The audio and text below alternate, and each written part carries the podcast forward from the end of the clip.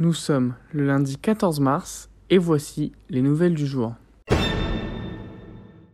Le président de la République, Emmanuel Macron, tiendra une conférence de presse ce jeudi. Dans une salle à Paris, le but sera alors de présenter son programme pour sa propre succession.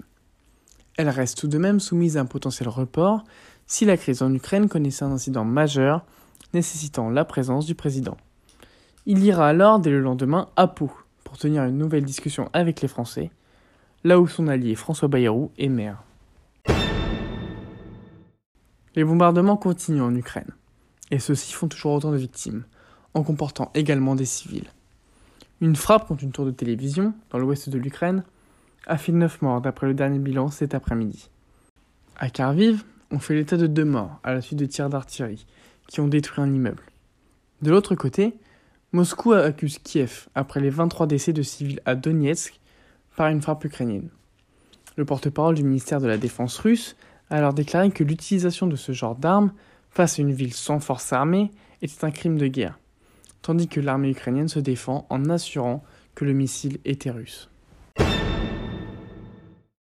Dès ce lundi 14 mars, le port du masque n'est plus obligatoire dans bon nombre d'établissements, auxquels il faut enlever les transports et les établissements de santé. Cependant, selon Olivier Véran, la fin de l'obligation ne signifie pas la fin de la vigilance.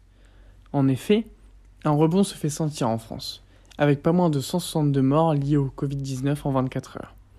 Et cette tendance fait lieu dans les quatre coins du monde. Par exemple en Chine, à Shenzhen, où 17 millions d'habitants ont été reconfinés face aux nombreux cas déclarés dans la région, alors que la Chine reste dans l'objectif des zéro cas positifs. Et, si cas il y a, les mesures sont très restrictives à base de confinement et de tests massifs. Je vous souhaite une bonne fin de journée et à demain pour de nouvelles actualités.